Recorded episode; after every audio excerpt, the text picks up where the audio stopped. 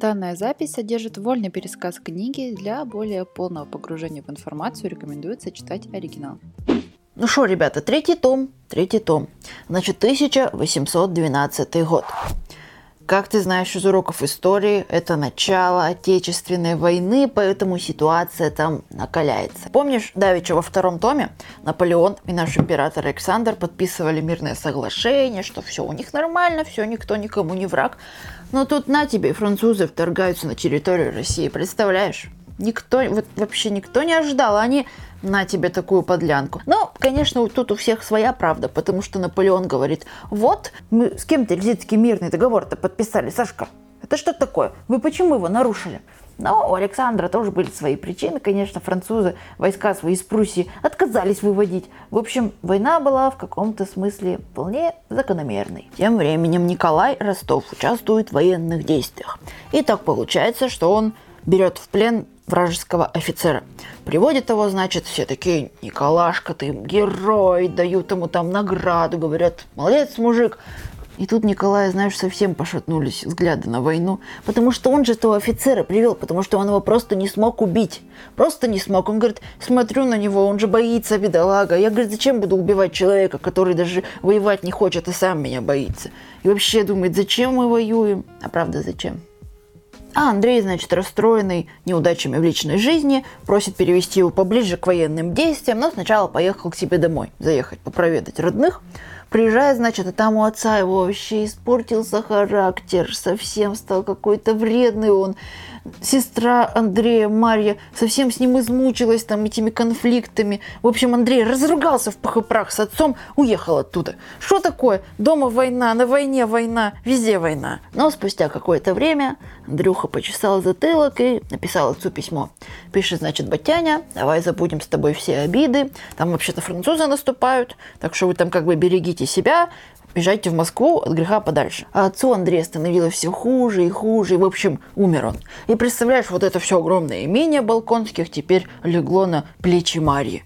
И так все, знаешь, как-то навалилось, значит, крестьяне там бунтовать начали. А тут еще она же и сына Андрея воспитывает, между прочим. И что-то она психанула и сказала, поеду в Москву. Вот. А тут мимо проезжал Николашка Ростов, и он ей помог уехать, так сказать, чтобы без лишних проблем.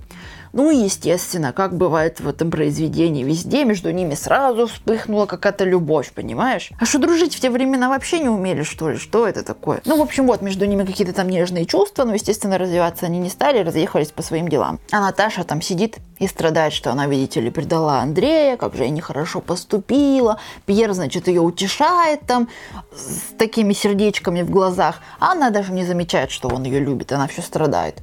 Но зато Пьер тем временем увлекся нумерологией. Сидел, значит, он и посчитал имя Наполеона Бонапарта, какое число означает. И угадай, какое? 666. Он такой, батюшки, число зверя. Давай-ка, думает, свое имя посчитаю. Посчитал, и представляешь, опять число зверя 666. И он такой сидит, думает, «Э, это же мы с Наполеоном как-то связаны. Я должен убить Наполеона. И все, как загорелся Пьер этой мыслью, я не знаю, может, он просто там что-то неправильно посчитал. Кутузова назначили главнокомандующим.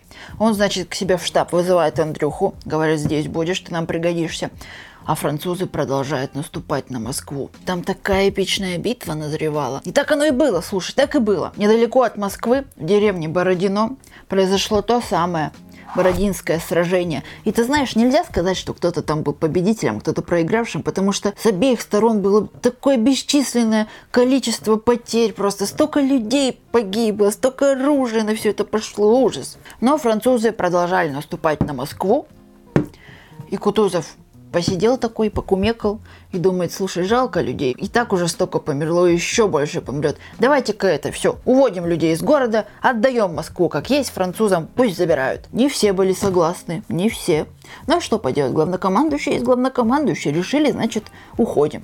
И ты знаешь, люди собирались, забирали только важные вещи, а все остальное сжигали. Чтобы не досталось врагам ничегошеньки. Собирали вещи, уходили из Москвы. Москва горела, полыхала просто. Она что тогда еще деревянная была. Наполеон, значит, подходит к Москве, думает, сейчас как ее завоюю. А там никого нет, и вообще Москвы нету, все горит, представляешь? О-о-о! Ну, Наполеон, конечно, так не хотел, чтобы получилось. Он хотел как бы по уму все завоевать. Но перехитрили Наполеона. Ну, это ладно. Вернемся, значит, к нашим героям. Андрей участвовал в этих сражениях, и его опять ранили. Лежит он, значит, бедолага в госпитале лежит, и там, значит, встречает Анатолия. Помнишь, это который хотел у него Наташу увезти?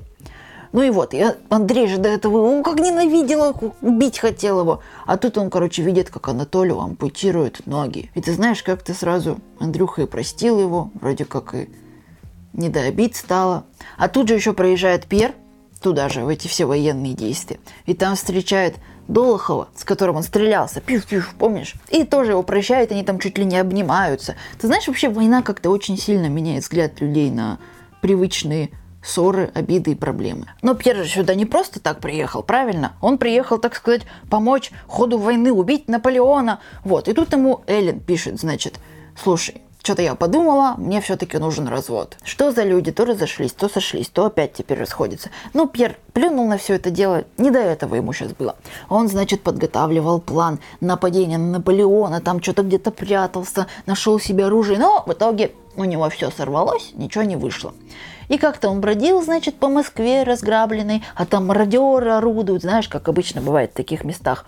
Вот. И видит, там какие-то бесчинства творятся. Он подошел, значит, помог одним, помог другим. Пьер вообще был душевный, хороший человек. Третьим помог, и тут раз, и французы его окружили, и такие, слышь ты, мы тебя арестовываем. Он такой, что поделать, арестовывайте. Вот так. Андрея Балконского в числе раненых везут из Москвы. Там он встречает Наташу. Ну как встречает? Андрей лежит там при смерти весь раненый. Наташа там, а, прости меня, Андрюша, я тебя очень любила люблю. Она там за ним ухаживала, ухаживала. Андрей ее тоже простил, говорит, ничего, Натаха, я тебя тоже люблю, на что поделать, я раненый лежу. Выживет ли Балконский? Нет, не выживет. Но об этом я расскажу в четвертом томе. Упс, спойлеры. Спасибо, что дослушали до конца. Приглашаю вас ознакомиться и с другими моими аудиозаписями. Возможно, вы найдете среди них еще что-то интересное и полезное для себя.